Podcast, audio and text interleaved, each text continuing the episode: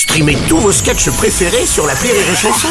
Des milliers de sketchs en streaming, sans limite, gratuitement, gratuitement sur les nombreuses radios digitales Rire et Chanson.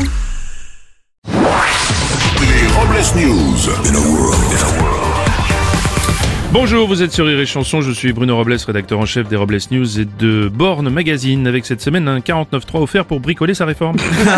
Bonjour, je suis Aurélie Philippon. Et oui, j'avoue que je garde le numéro de certaines personnes dans mon portable pour être sûr de ne pas répondre s'ils m'appellent. Les Robles News.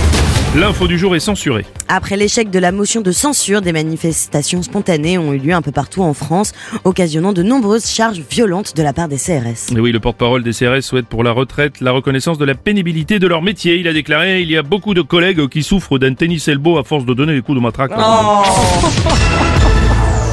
Une info solide. Crème hydratante, masque, nettoyant et même dentifrice, les cosmétiques solides se déclinent, plus responsables car générant moins de plastique. Ils promettent aussi de simplifier la vie aux consommateurs. Une tendance est déjà au top sur les réseaux sociaux.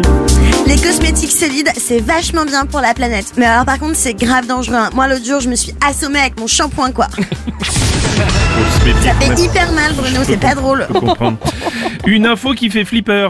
Oui, pour éviter chaque année la mort de centaines de dauphins pris dans les filets de pêche dans le golfe de Gascogne, des scientifiques ont eu l'idée de retranscrire des ondes sonores, la forme d'un filet de pêche, faisant fuir ainsi les cétacés. Et oui, ce dispositif est actuellement testé à bord des chalutiers en alternance avec des albums de Céline Dion.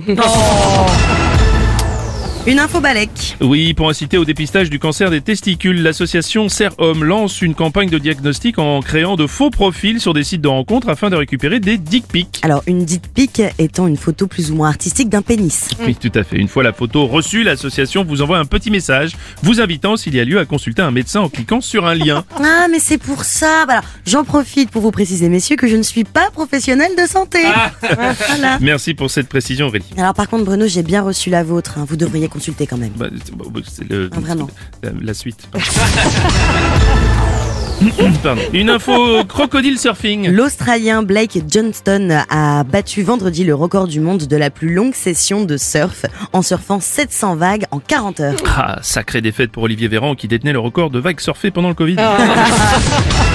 Pour clore ce Robles News, voici la réflexion du jour. Si certains jours vous vous sentez inutile, eh bien pensez à l'imparfait du subjonctif et ça ira beaucoup mieux. Ah oui, c'est l'imparfait du subjonctif. Ouais. Tu vois, Bien. ça sert à rien. Merci d'avoir suivi les Robles News et n'oubliez pas. Rire et chanson. Deux points. Désinformez-vous. Ouais. Les Robles News. Sur Rire et Chanson. Rire et chanson